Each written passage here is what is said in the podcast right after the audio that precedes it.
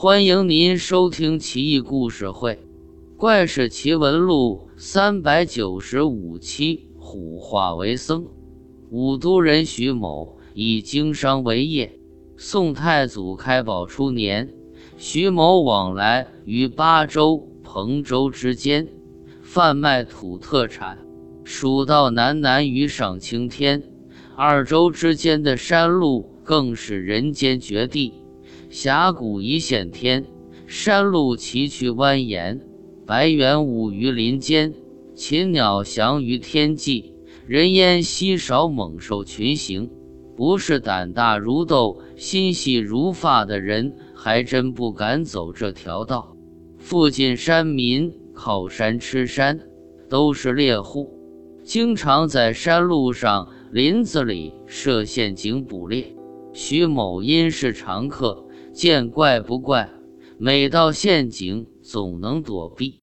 一日天色将晚，徐某在附近山民家借宿。夜半时分，忽听外面响锣喧天，人声鼎沸，不禁惊醒。听主人家一说，才知道陷阱机关响动，肯定是捕获到了大家伙。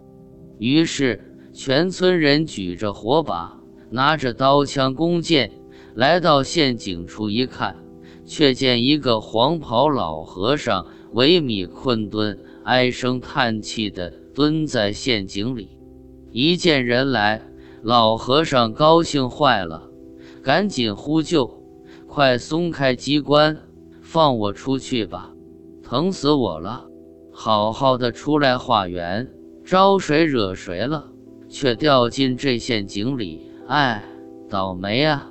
还请诸位施主大发慈悲，行行好，救我出来吧！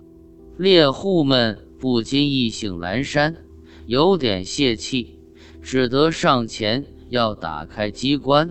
徐某却在一旁喊道：“等等，我走这条道好多年了，从没听过附近有寺庙。”这老和尚哪来的？猎户这才罢手，狐疑地看着坑里的和尚。老和尚说道：“阿弥陀佛，出家人不打诳语。我是游方和尚，四海为家，宣扬佛法，随遇而安。的确不是本地僧人。再说，你们设陷阱是抓野兽的。”把人弄进去了，还不赶快救啊！跟我是本地的还是外地的有何关系？徐某也不禁无语，但总隐约觉得不妥。机关打开，猎户们正要放下绳索救和尚，不料和尚突然变色，怒吼一声跳了出来，转瞬间化为一只吊睛白额猛虎。咆哮一声声震山谷，猎户们不禁惊呆，纷纷举起家伙严阵以待。猛虎却不愿纠缠，风驰电掣般狂奔而去，转眼不见踪影。老虎变和尚，和尚变老虎，类似故事在古代志怪小说中层出不穷，就连《西游记》里。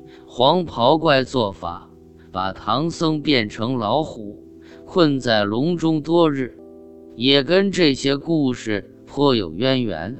老虎乃神兽，和尚却是慈悲为怀的出家人，不知两者间有何关联？